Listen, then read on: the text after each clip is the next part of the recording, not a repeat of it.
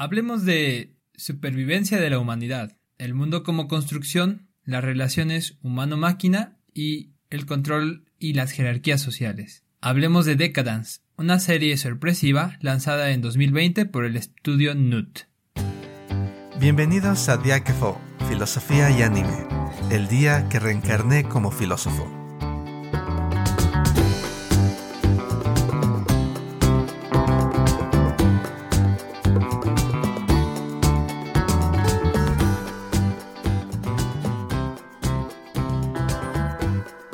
Bienvenidos a un nuevo episodio. Mi nombre es Aquiles y hoy vamos a hablar de una serie muy reciente e interesante. Y para darnos la introducción correspondiente le doy la bienvenida a mi compañero de discusiones animadas. Hola, ¿qué tal? ¿Cómo estás Javier? Hola Aquiles, pues muy bien, gracias. El día de hoy tenemos un anime que seguramente fue muy sorpresivo para todos en 2020. La serie consta de 12 capítulos, pero trata una gran variedad de temas muy interesantes. Bueno, ahora vamos a oír una pequeña sinopsis de la serie. La humanidad se encuentra atrapada en un mundo apocalíptico. La única frontera antes de la extinción es una colosal fortaleza llamada Decadence. En este lugar conviven humanos y Gears, siendo los segundos una especie de guerreros que enfrentan a las temibles criaturas que habitan en el mundo, los llamados Godol. Este anime sigue la historia de Natsume, una niña que desea unirse al reducido grupo humano que hace frente a los Godol, junto con los Gears, para lograr su objetivo, recibe ayuda de Kaburagi, quien es su jefe dentro de la fortaleza, pero que en el pasado fue un aclamado combatiente. Pues ahí tienen el contexto en el que inicia la serie. Si quieres evitar spoilers, es mejor que pongas pausa en este punto y regreses después de haber visto al menos los primeros cinco episodios de la serie. Y bueno, ahora sí, vamos a empezar la discusión en forma. Pues bien, Javier, hoy estamos en empezando una nueva serie, quería yo empezar con platicando sobre lo que de entrada, de entrada hace diferente a, Decadence. Es un anime original, a diferencia de muchos, no está basado en un manga y tampoco está basado en una novela. Llegan los escritores y directamente producen un anime. Entonces, cuando lo estás viendo, nadie tiene idea de lo que va a pasar. Y eso es interesante en este caso porque Decadence hace algo inusual. Empezamos, como decías en el intro, con una, un mundo apocalíptico un mundo en el que la humanidad está al límite de la, de la supervivencia. Y empiezas el segundo episodio y de repente te encuentras con este mundo así como digital, eh, con un montón de criaturas eh, lindas, digamos, por así decirlo. Parece así como todo simulado. Y dices, oye, estoy en la misma serie. Es un giro, es un giro enorme cuando te manda de una visión posapocalíptica a un tipo de utopía digital. Y dices, bueno, ¿qué pasó aquí? Al menos así, eh, realmente a mí me desconcertó la primera vez que vi Decadence. ¿Tú qué, qué, impresión te dio Decadence cuando empezaste a saber? Pues eh, creo que acabas de tocar un punto clave, Aquiles. Eh, para quienes empezamos a ver el anime, quizá teníamos en mente que veríamos un anime de acción, que habría buenos efectos, buenas escenas de pelea, eh, pensábamos quizá e, en ese tipo de historia, ¿no? Algo así, igual me voy a oír mal, pero como una copia de Attack on Titans. Eh, una historia clásica de supervivencia, ¿no? Algo que ya se ha contado miles de veces en, el anime y bueno. Pero justamente, nada más llegado el segundo capítulo, eh, notas que hay algo distinto en esta serie, ¿no? bueno, te lo ponen en la cara. el mundo no es lo que parece. Así es. Hay otras circunstancias que se tejen alrededor de la fortaleza Decadence, que parece ser el resquicio de la humanidad antes de ser eh, extintos, ya con eso te quedas atrapado, ¿no? Si no, no te motiva a seguir viendo la serie, eh, bueno, al menos quizá eh, querer salir de la duda de qué pasó, este, explíquenme por qué de pasar de este mundo de supervivientes, de este mundo en donde Parece que lo único que podemos hacer es aferrarnos a nuestro, nuestra fortaleza humana. Luego nos muestran escenas donde hay un mundo lleno de vida, pero es una vida muy distinta, ¿no? Una vida que en un momento parece digitalizada, pero luego no, no estoy tan seguro de si es tan digitalizado. Más adelante en la historia ya se va revelando cómo es ese, ese mundo, ¿no? Y que está directamente relacionado con la vida en, en la fortaleza Decadence. En, ese sentido sí fue muy sorpresivo, pero justo ahí hay puntos de partida de los cuales podríamos hacer algunos cuestionamientos y algunas observaciones eh, desde la filosofía. No sé si tú tengas alguna idea para empezar, Aquiles, algo que nos quieras compartir. Sí, Javier, creo que este primer contraste que nos ofrece la serie y quizás yo recuerdo cuando leía los, estaba saliendo la serie y estaba viendo los comentarios en internet, como algunas personas encontraron chocante o molesto el giro que da porque como que traicionaba sus expectativas. Es, es un riesgo que toma la serie ahí lo que hace. Claro. En, esta transformación del entre el primero y el segundo episodio. El primer tema que se me ocurre en ese sentido es la revelación, como decías, de que el mundo no es lo que parece que hay una realidad detrás. Y para empezar, esa es, esa es la, la incógnita. ¿Qué es el mundo en realidad? ¿Es lo que vemos o, o, hay algo, hay una realidad detrás que es la que debemos de tratar de descubrir? Entonces, esto me trae a la mente el primer tema que ya mencionábamos abriendo nada más el episodio de hoy, del mundo como una construcción, en donde el mundo que experimentamos es se plantea como una ficción que nada más es apariencia y, me recuerda a dos, a otras dos que no son otras dos, este, otros dos, digamos, productos, otras que no son anime, otras dos películas en particular, que son Matrix, mm. eh, donde Neo descubre la realidad detrás de este mundo en el que ha vivido toda su vida, y el show de Truman, donde hay una cúpula enorme donde realmente toda su vida es un espectáculo para los demás. En ambos casos hay una ficción construida alrededor de, en un caso de la humanidad, en otro caso de una persona particular, que, que forma parte de la premisa inicial de, de Decadence. Por un lado, estás viendo lo que la humanidad ve, la lucha contra monstruos terribles, con el riesgo de extinguirse, y del otro lado, en el episodio 2,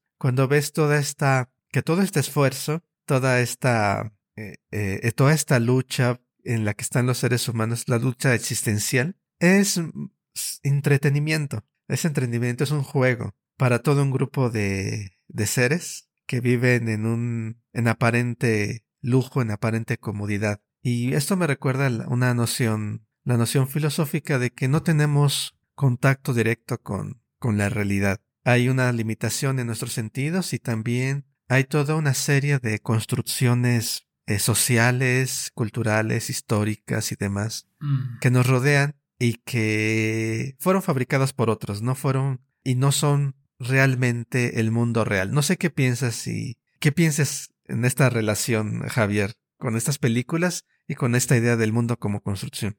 Sí, ciertamente hay un factor aquí eh, que es interesante en relación a la, al mundo como un mundo construido, eh, la cuestión es que quienes habitan ese mundo construido no tienen conciencia de que su mundo es fabricado, de que su mundo no es el mundo real. Y en ese sentido, los problemas surgen cuando algún miembro de la sociedad, eh, algún miembro de la comunidad se da cuenta de que el mundo es un mundo construido, de que hay algo más allá y eso pone, pone a temblar muchas posibilidades, o por lo menos el aparente orden que se ha mantenido entre el mundo construido y el mundo exterior, ¿no? El mundo de lo que se construye, desde donde se construye. De manera particular en Decadence eh, podemos ir revelando que el mundo construido es construido para unas entidades muy peculiares llamadas en la serie Cyborgs eh, que utilizan Decadence como una plataforma de juego. Y eso. Sí. Eso le da un sabor muy curioso a la historia, ¿no? Porque estamos habituados a nosotros, ser humanos, ser seres humanos, que van y se meten al mundo. De del el mundo del videojuego, el mundo eh, digital, en el que habitamos con avatares eh, digitales y tomamos acciones. Eh, es lo que estamos viviendo nosotros, ¿no? Eh, pero aquí le dan el giro a la historia en el sentido de que ¿qué pasaría si los seres eh, de este carácter más digital eh, usaran el mundo humano como una plataforma de juego? Sí. si ellos, sus representaciones en el mundo, sus avatares, que en este caso serían los llamados Gears, una que se presentan ante los humanos como una especie superior de guerreros, bueno, pues resulta que son avatares de, de, los habitantes de este mundo superior, ¿no? Que incluso en el anime se muestra como una imagen de una especie de globo eh, terráqueo, no, no, no es globo terráqueo, se me fue la palabra. Bueno, como una especie de, de nave que, que está arriba, ¿no? De, de todos los problemas que pueda haber en el mundo terrenal, ¿no? Y eso recuerda un poco también a la figura de la caverna de Platón. Sí. Donde tenemos una comunidad que está atada, que está viendo las sombras, lo aparente, pero sabemos que puede haber un mundo superior que si alguno de los encadenados llegara a librarse y, y, subiera a la superficie, al mundo que está arriba de lo humano, vería la verdad, ¿no? Y, y, bueno, un poco ahí, este, tal vez le estamos torciendo demasiado la metáfora a Platón, pero podríamos decir que por ahí se empieza a asomar eh, la idea, ¿no? De los humanos que aceptan dócilmente la historia como se les cuenta, la formación. Eh, curioso que el anime comienza con Natsume, la protagonista, siendo aleccionada eh, acerca de cuál es el papel de los humanos y luego recibiendo una asignación de rol. Es decir, Natsume, tú vas a ser la que limpia el casco de la fortaleza y, lo aceptas, ¿no? Y todos sus amigos lo aceptan de buena gana,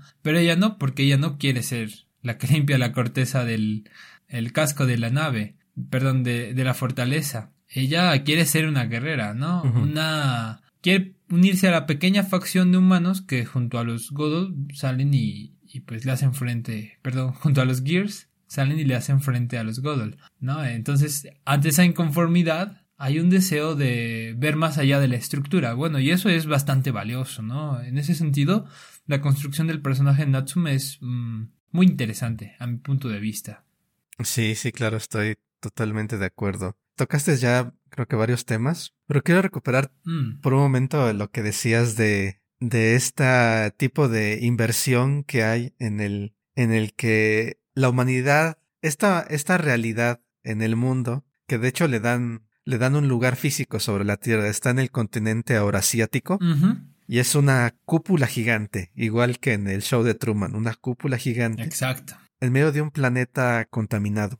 Y bueno, es. Ahorita podemos quizás mencionar la historia que. Eh, la historia en el cual surge esta fortaleza y todo este sistema. Pero es el mundo real, el mundo en el que vivimos, se concibe como el mundo inferior, el mundo de la simulación y el mundo digital es el mundo verdadero, es el mundo auténtico. Como decías tú, en, en esta metáfora, el, literalmente parece un submarino, creo, la nave que está ahí flotando. Algo así. En, en órbita alrededor de la Tierra, en órbita estacionaria. Sí. Y al principio, al principio, no sé si te pasó a ti, pero a mí me daba la impresión de que la inversión era completa. Es decir, que los seres digitales eran realmente digitales. Mm eran pura simulación virtual y se me hacía, decía, es extremadamente interesante que el ser virtual ahora es el real y el ser de, de carne y hueso es el ser ficticio, es el, es el avatar. Claro,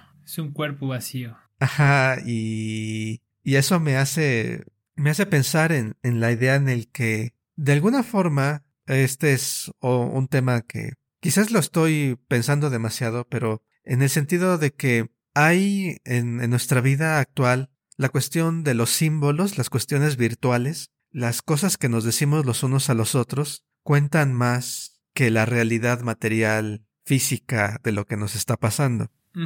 Eh, es decir, por ejemplo, cuestiones sociales, y ya hablábamos hace un momento de construcción del mundo. Tenemos una serie de convenciones sociales, podemos pensar en convenciones religiosas o de estatus, símbolos de estatus, como puede ser la ropa, eh, los dispositivos que usamos, los lugares a donde vamos y demás, que son cosas simbólicas en el sentido de que nada más viven en el interior de nuestras cabezas, y sin embargo tienen una mayor prominencia o tienen un papel mayor que la realidad biológica de que pertenecemos, por ejemplo, a la misma especie. Sí. Nuestras, eh, me refiero a este tipo de construcciones, por ejemplo, la identidad nacional, que nos permite sentirnos más, más similares a personas que comparten nuestra nacionalidad siendo que la nación es construida, que a otros grupos de seres humanos que por lo demás eh, son idénticos a nosotros en el aspecto eh, biológico, material, físico de este mundo. Claro. Que existe para todos los seres, no nada más los seres humanos.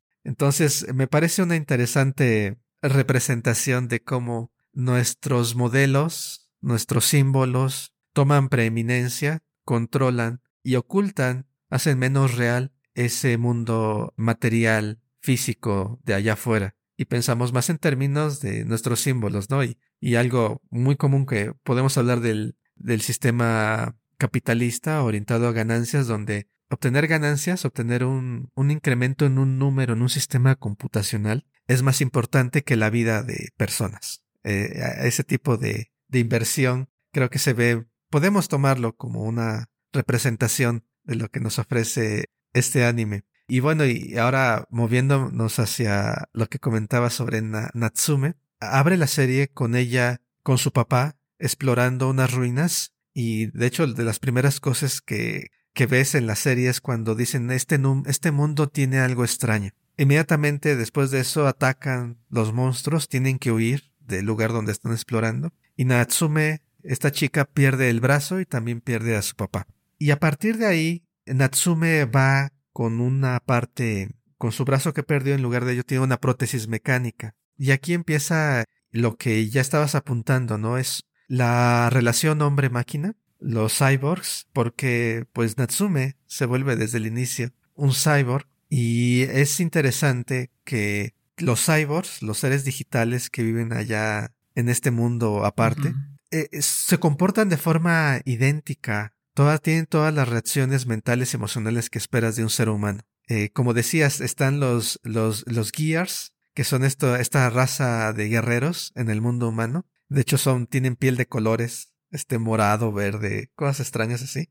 Sí. Y ellos son los jugadores que vienen y remotamente entran a estos cuerpos, estos cuerpos que parecen ser humanos. Es una relación interesante, me parece a mí, pensar en qué significa ser un cyborg en este mundo. No sé lo que pienses, me parece que es en el episodio 3, donde se revela que cuando el mundo se contamina alrededor del año 2400 la, y la humanidad empieza a extinguirse, corporaciones, empresas, empresas toman el control. Y así conforme la humanidad se va extinguiendo, la población de cyborgs explota. Y entonces... Exacto. Y esto es algo interesante, eh, porque pareciera podría dar la impresión de que los humanos dejan sus cuerpos físicos, que ya no pueden sobrevivir, y se mueven hacia cuerpos digitales, hacia cuerpos cibernéticos. La palabra cyborg te dice que es algo orgánico eh, y algo cibernético, ¿no? Sí. Entonces, ¿tú cómo, ¿tú cómo entiendes esta relación? ¿Qué son los cyborgs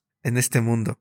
Si partimos del sentido que le damos actualmente a la palabra cyborg, eh, justamente sería esta fusión de un ser humano con adaptaciones robóticas, con adaptaciones artificiales a su cuerpo. Y en ese sentido, el Natsume para mí es un cyborg como lo definimos hoy día eh, en la humanidad. Pero justo cuando vemos la narrativa acerca de la destrucción del mundo y cómo es que los humanos eh, intentaron sobrevivir o, qué acciones hubo al respecto. Y vemos como esta aparece esta compañía Solid Quake que la imagen es muy curiosa, ¿no? Están formados los humanos eh, a las puertas de la fábrica. sí. Parece que entran y después eh, sale del otro lado ya los cuerpos robóticos, ¿no? A mí me da la impresión, y si queremos preservar un poco de la esencia de, de, de, este sentido que usamos contemporáneamente de la palabra cyborg, de que debe haber algo de los humanos que entraron en esas fábricas y salieron eh, luego robots o, luego estos cuerpos eh, mecánicos. ¿No? Y en ese sentido, eh, aunque en la serie no aparece ningún miembro humano en, estos seres, lo que sí parece haber es una especie de conciencia. Y yo creo que bueno, es algo que con lo que también se juega más adelante en la serie. Ahorita no voy a hablar de, ello a profundidad, pero hay un cambio de conciencia. O sea, es posible mudar la conciencia del cuerpo humano a la conciencia del cyborg, a la conciencia de este cuerpo mecánico. Y yo creo que esa es la forma eh, bueno, es mi, mi perspectiva de cómo se pueden entender los cyborgs como este, este grupo, como estas criaturas. Bueno, no, no serían criaturas, como estos seres. Sí. sí, ¿y ¿cuál es tu interpretación de Aquiles? ¿Tú qué opinas acerca de ello? Bueno, sí, es, es este, este punto de qué son los cyborgs creo que es importante porque tienen Mm. implicaciones. Hay, hay diferentes suposiciones que podemos hacer. La imagen gráfica, y, eso es algo que vi varias veces porque quería entender este punto. Puedes imaginar que entran los seres humanos, están como formados, el mundo está siendo destruido y hay una fábrica. Sí. Y llega una fi- hay una fila de seres humanos. No se ve que la puerta de la fábrica se abra. Pareciera que llega el ser humano y cae en, en el montón de cuerpos afuera de la fábrica. Sí. Y de la fábrica, del otro lado, empiezan a salir estos, estos seres, este, con diseño eh, lindo y colorido. Ajá. Este, los cyborgs, los robots, bajo una luz de, de la fábrica. Entonces está el- la parte sombría de la humanidad que, que está muriendo. Y esta nueva forma de vida, por así sí, creo que sí es forma de vida realmente, Sí. que sale del otro lado. Entonces, yo estaba viendo y creo que lo dejan deliberadamente ambiguo, Mm. eh, creo yo. Porque puedes pensar qué es lo que constituye la esencia del ser humano, qué es lo que entendemos por esencia que se transfiere. Podemos pensar que para que todo yo me transfiera en este sueño eh, posthumanista a un dispositivo electrónico, mecánico, de cualquier tipo, basta con que eh, la conciencia, y eso también es un problema, que es la conciencia, eh, se transfiera o tengo que transferir todas mis experiencias y recuerdos todo lo que soy. Y también está la pregunta si la conciencia no es nada más, no está en esta noción así como separada del cuerpo, o es separable del cuerpo, igual la, la conciencia depende de este cuerpo y no de cualquier cuerpo, sino de este cuerpo que tenemos Correcto. para, para, para ser lo que es, para lo que es. Pienso que hay una interpretación posible en la cual, más que transferir eh, el ser completo, eh, lo que se hace es, puede haber una copia del ser humano, es decir, no trans- una transferencia, sino más bien hay una copia, no hay transferencia, Sino más bien es una copia de, de los seres humanos, pero no es una copia, y eso también queda ambiguo, porque los cyborgs, eh, al menos en la época de Natsume, no tienen memoria de haber sido humanos, al menos ninguno de... Tienen memoria de los humanos, pero ellos no dicen fuimos humanos alguna vez. En ese sentido se conciben a sí mismos como algo diferente. Y ahí está otra posibilidad de tratar de entender, y creo que no es imposible decir que es una nueva especie, una especie diferente, que tiene una conciencia eh, para todos los propósitos idéntica al ser humano, pero no son seres humanos, porque no tienen este proceso de desarrollo que tienen los seres humanos y no, no transfieren esta memoria de, de lo que son. Por así decirlo, no nacen y se desarrollan como los seres humanos lo hacen. Y sin embargo, podemos ver un fragmento de, de lo humano está en ellos, pero eso me queda la duda si realmente todavía lo podemos llamar seres humanos o es algo nuevo. A mí me interesa esta posibilidad de que los cyborgs son realmente un tipo de ser nuevo que hereda de los humanos, pero que no es idéntico a los humanos. Claro. No, no sé qué piensas de, de, de este aspecto. Mm. Nada más muy rápido Sí.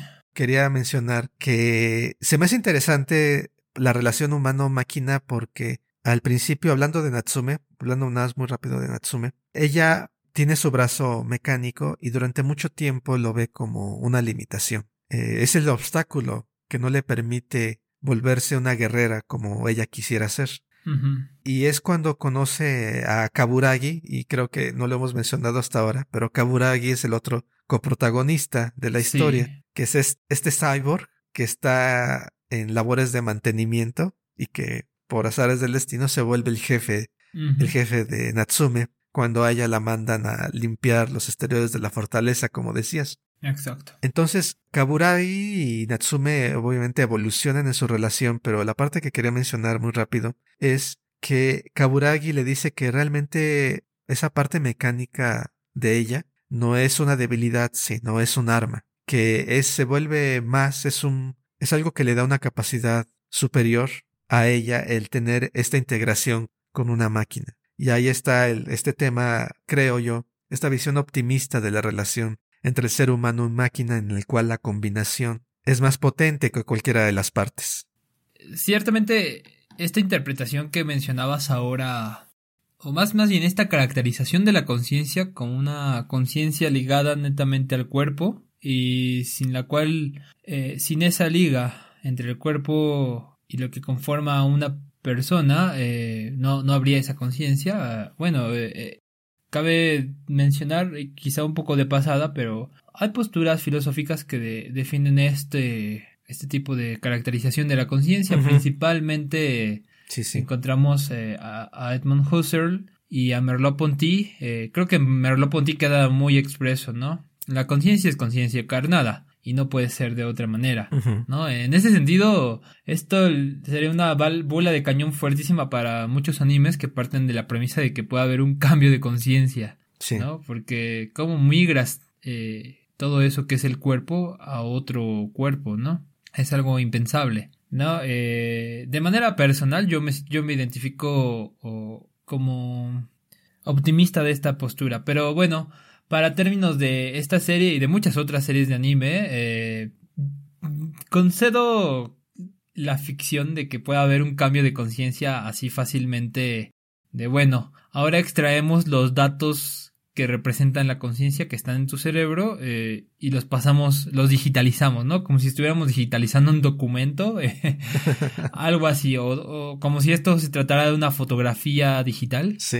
Eh, bueno, para, para términos de, entretenimiento yo concedo ahí ese tipo de interpretaciones, ¿no? Y, y, para, desde mi punto personal de vista, el, la serie juega, juega en eso, en que hay un cambio de conciencia de los cuerpos humanos y de alguna manera los logran migrar a la máquina. ¿no? Eh, habría también muchas posibilidades que se abren ahí, ya sea que nos imaginemos, no sé, que conectan alguna especie de puerto que, que logra extraer la información del cerebro directamente y los pasa a la máquina, o no sé, alguna especie de modelado, no sé, introduces todos los datos necesarios y, literal eh, generas como un avatar digital de lo que eres tú y de ahí ya se, se produce una segunda conciencia, ¿no? Y bueno, aquí voy a hacer una referencia rapidísima a, otro anime, eh, que no, no exactamente esto que estoy diciendo, pero hay algo parecido, que es una copia de la conciencia. Estoy refiriéndome a Sword Art Online.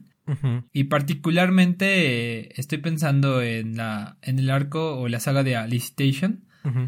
Creo que hacia el final de la primera parte eh, lo que algo que te dejan así como en punto de intriga, y bueno, aquí voy a hacer el mega spoiler de otro anime, es que se hace una copia de la conciencia de Kirito. Sí, sí, sí. Y, literal, o sea, mientras Kirito es un avatar, o sea, Kirito está en el juego, pues parece que la, aquello que se identifica como Kirito en el mundo es la conciencia de Kirito con un cuerpo digital, ¿no? Pero en este punto de la historia, literal, alguien hace control C, control V. Sí. y pasan a Kirito a, a un archivo digital, ¿no? Parece, parece que es eso, ¿no?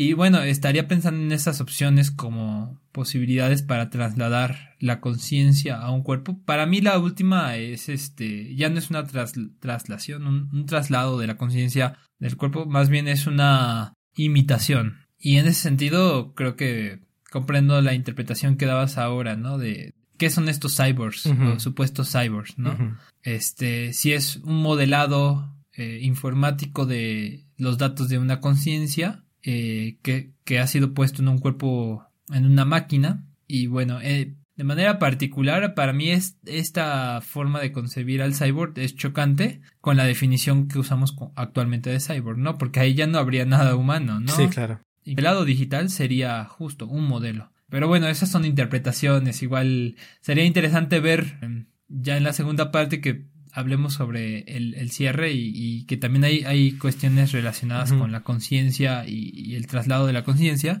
ver qué resultados hay, ¿no? Respecto a nuestras opiniones. Pero voy a ir un poco a otro punto, eh, que es la segunda parte del comentario que acabas de hacer y es eh, la relación máquina-humano, ¿no? Y bueno, e, en este mundo, en este anime, pues esa relación es una relación de dependencia total. ¿A qué me refiero? Para los humanos, desde el punto de vista humano, sin Decadence, sin la fortaleza, no hay, no hay vida, ¿no? Está, estaríamos acabados, seríamos presa de los Godul. No habría otra forma de sobrevivir si no es gracias a estas maquinarias enormes, ¿no? Porque al final de todo, Decadence es una máquina. Sí. Y parece que, bueno, la, la humanidad ha, ha hecho esto su contexto normal, ¿no? Igual han adaptado toda su forma de vida a eso. La ciudad humana eh, está dentro del depósito de combustible de Decadence. Sí. Y, viven, viven con eso, o sea. Sí. Igual este. Bueno, parece que el uso de la maquinaria, el uso de las herramientas, eh, es algo tan normal como podría ser eh, para mí usar una pluma o la computadora en relación a que tampoco voy a ir a decir que hay una adoración por la máquina, ¿no? O sea, se entiende que necesitan la fortaleza, que la fortaleza es una máquina, Vale, vale, eso, sí. Pero tampoco es una idolatría hacia la maquinaria. De hecho, eh, podríamos identificar una cierta distancia entre los humanos que tienen estas maquinarias. Bueno, estoy pensando en Natsume, que es directamente rechazada por los miembros de su escuela, por sus amigos. Bueno, no son sus amigos, por sus, sus colegas de la escuela, justo por tener esta parte robótica, ¿no? Que la hace diferente, que la hace ser un ser humano distinto mm, y además uno vulnerable, ¿no? En este sentido, eh, es un... Es un sesgo que la hace diferente. Voy a saltar un poco hacia otros capítulos más adelante. Eh, pienso que esto estará como en el capítulo 4 más o menos. Cuando Natsume ya tiene esta readaptación de su mano prótesis que ya se ha vuelto de hecho un arma en un punto le presentan a un nuevo personaje, ¿no? Alguien con quien va a trabajar en el escuadrón de batalla. Y cuando ella le ofrece la mano, accidentalmente se activa el modo de ataque. Se, se vuelve el arma, ¿no? Hay una tensión fuerte ahí, ¿no? La persona que le iba a recibir la mano eh, se encabrita y, y, la rechaza, ¿no? Y, y, la trata mal, de hecho, ¿no?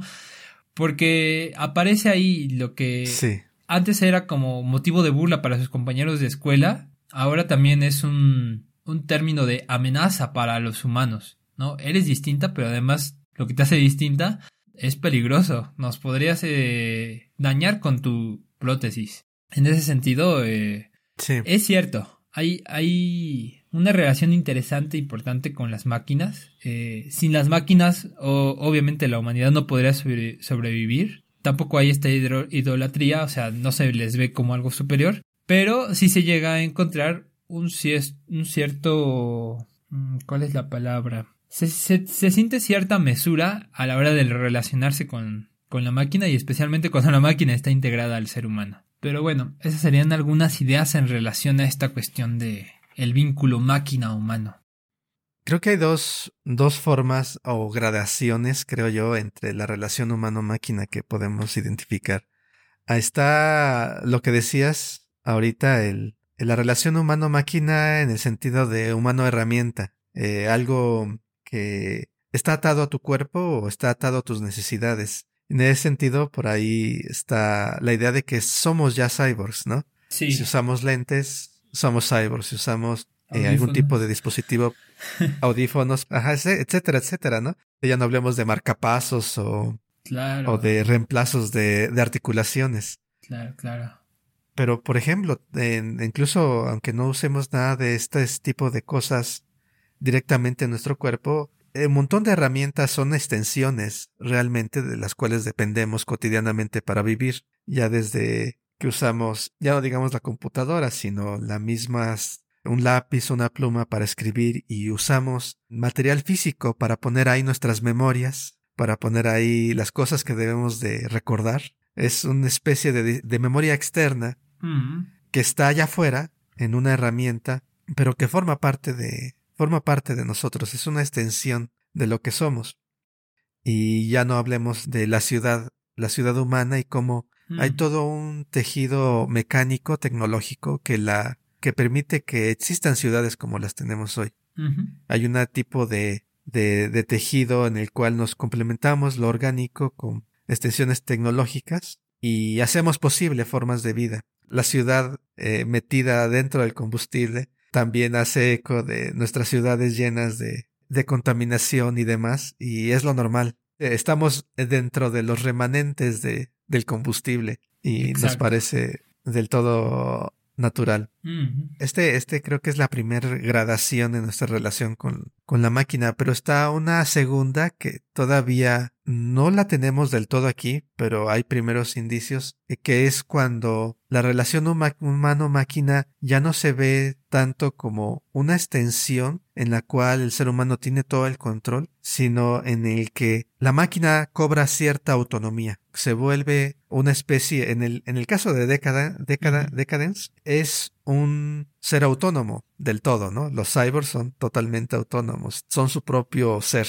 Claro. Y ese es otro tipo de, de, relación que creo que ya empezamos a vivir en el cual sistemas por sí solos toman decisiones que asisten o que muchas veces deciden lo que debemos de hacer. En el caso de sistemas inteligentes de logística que deciden y ordenan cómo se envían pedidos, suministros a nivel internacional, sin los cuales sería imposible eh, resolver esa clase de problemas. Claro. Necesitamos este tipo de, de, asistencia tecnológica que ya no depende, que está cobrando cierta autonomía, ¿no? Por no hablar de sistemas de recomendación, cuando en Internet eh, te aparecen ciertas recomendaciones de artículos que para leer, o de videos para ver, o de música para escuchar, o de personas a las cuales conocer. O de candidatos por los cuales votar.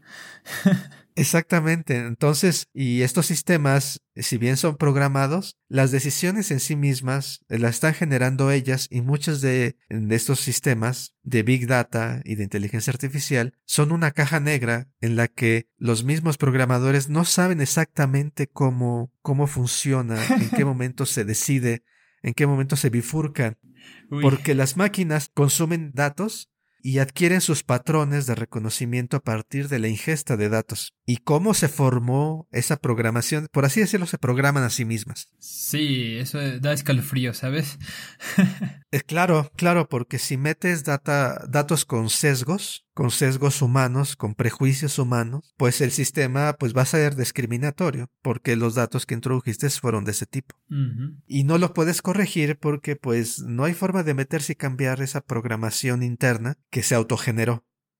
Entonces, hay un tipo de autonomía ahí que es diferente, que sería diferente a lo que hablábamos en el primer grado. Tenemos un segundo grado donde ya hay una especie de, no, no es que ya haya una especie, ya hay una, un inicio de una autonomía. Ese es el lado pesimista, no sé, o negativo, o peligroso, como acabas de, de expresar. Pero hay un lado optimista también, y aquí quería mencionar el, el caso de las partidas de ajedrez y la inteligencia artificial. Ya sabemos que, que los grandes maestros de ajedrez eh, realmente ya tienen competición fuerte o más bien competición imposible por parte de computadoras, en las cuales un ser humano ya no puede vencer a las computadoras, por bueno que llegues a ser.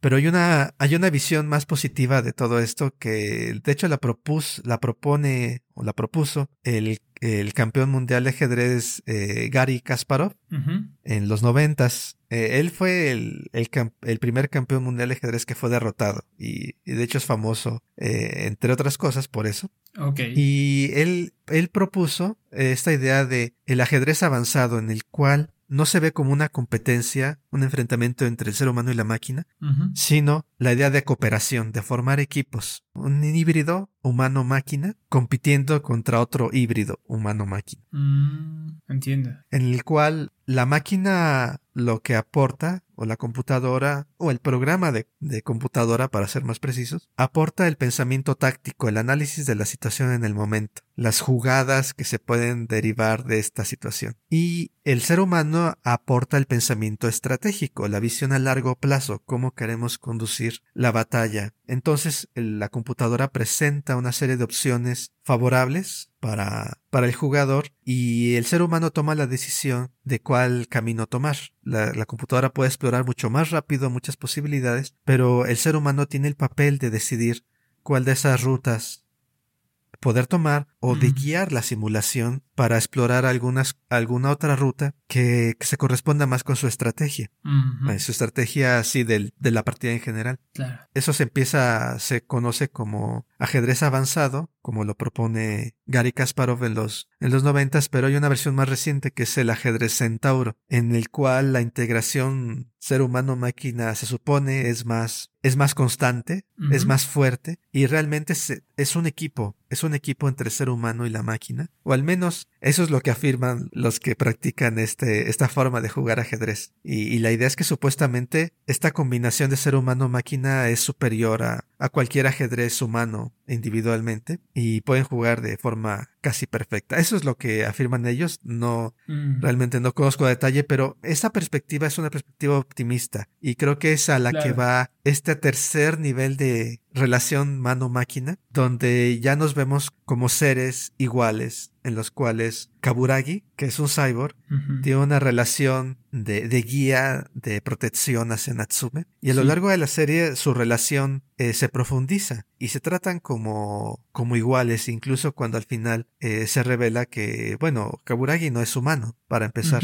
Pero ahí es una relación ya muy diferente a la relación que tenemos hoy con nuestros instrumentos, porque ya es el encuentro con otro ser al que consideras igual. Y creo que regresaremos a este en el siguiente episodio a discutir sobre nuestras interpretaciones. ¿Qué significa este encuentro entre ambos? Pero hay otro tema que me gustaría nada más mencionar antes de terminar este episodio, que es el del, el del control social. Hay una situación, como mencionabas, de supervivencia en Decadence, en la que los humanos tienen que adoptar unas estructuras sociales rígidas para sobrevivir. Pero, como sabemos, esta situación de supervivencia, de conflicto con los monstruos, es una situación creada. Creo que esto hace eco de, de ficciones que nos obligan a tomar ciertos roles, a tomar, a perseguir ciertas cosas, pero que todas ellas se justifican nada más en virtud de ciertas ideas centrales, que no son eh, necesarias, que no son naturales, sino que son construidas y en algunos casos lo podemos llamar ficticias. En, en nuestra sociedad contemporánea podemos pensar de la búsqueda del, de la ganancia económica por encima de, de todo, que, Sí. que en buena medida condiciona y, y en el marco del progreso económico o de consumir cosas, la idea de que consumiendo cosas encuentras satisfacción o encuentras felicidad también está presente. Entonces, en virtud, en este contexto, estas construcciones nos hacen tomar ciertas decisiones y cierran ciertas posibilidades porque se vuelve una idea, bueno, este trabajo o esta relación o este lugar lo elijo o lo rechazo en función de las perspectivas que me dé en este sentido, no sé, de económico o de consumo, incluso de estatus social, ¿no? Porque esta clase de actividad es más prestigiosa, es algo que la sociedad decidió que es más prestigiosa. Claro. Tus decisiones se ven moldeadas por, por esa construcción. Pensar en que también los cyborgs están controlados. Sí. Al principio hablábamos de que parecieran estar en una utopía, pero conforme la serie avanza, Te das cuenta de otra cosa. exacto, el control sobre ellos también es rígido. Sí, ciertamente, igual para ir cerrando, la noción de control eh, es imprescindible para la comunidad de cyborgs. Sí. Gracias a ellos sobreviven, porque es ese control el que permite que el sistema se mantenga, ¿no? Y de hecho te lo hacen explícito. Eh, el papel de Kaburagi en la comunidad humana, él que fue un prestigioso guerrero en el pasado, ahora se ha tenido que convertir en un cazador de errores. Es decir, aquellos que podrían poner eh, al sistema en peligro, ellos tienen que ser eliminados, ¿no? En particular, elimina errores humanos. Y ahí hay algo interesante. ¿no? Eh, no me había acordado, pero cuando los elimina, lo que hace es sacarles una especie de chip o algo así mencionan. Bueno, tal Sí. vez lo podemos profundizar eh, un poco más eh, adelante porque creo que este tema se retoma en el, la segunda parte de la serie. Pero bueno, de entrada está esa idea. Y ya por último quería mencionar que justo si pensamos el mundo humano, la sociedad humana, así como lo planteas, ¿no? Como una construcción artificial, o sea, las categorías sociales, el, ese orden que hemos establecido es algo creado por el humano, ¿No estaríamos ahí pensando también en otro tipo de relación de lo humano con lo artificial? Eh, y en ese sentido la, la, sociedad no sería una sociedad cyborg. Pero bueno, es una idea que tengo ahí. Este, podremos explorar con calma después. Pero igual, eh, creo que esta segunda parte se va a poner igualmente de emocionante. No sé qué, qué, qué opinas, Aquiles. No, sí, totalmente. Sí, todavía, todavía quedan varios, este, nos quedan, de hecho, muchos. Claro. Cosas que, de las cuales platicar. Y es sorprendente cómo solamente en dos episodios esta, esta serie trae tantas ideas interesantes. Exacto. Y, de las que vamos a seguir hablando en el, en el siguiente episodio. Y pues bueno, eh, Javier, creo que nos despedimos por hoy. Muy bien, mi estimado Aquiles, pues agradecerte como siempre la charla tan amena y a nuestros podescuchas, pues la paciencia. Esperamos que lo encuentren tan interesante como, como nosotros lo hacemos. Yo creo que sí. Perfecto. Recuerde que pueden escribirnos a filosofiayanime.gmail.com filosofiayanime.gmail.com En una semana continuamos la conversación sobre Decadence. Los esperamos en este mismo espacio. Muchas gracias a todos. Nos seguimos escuchando. Chao. Bye.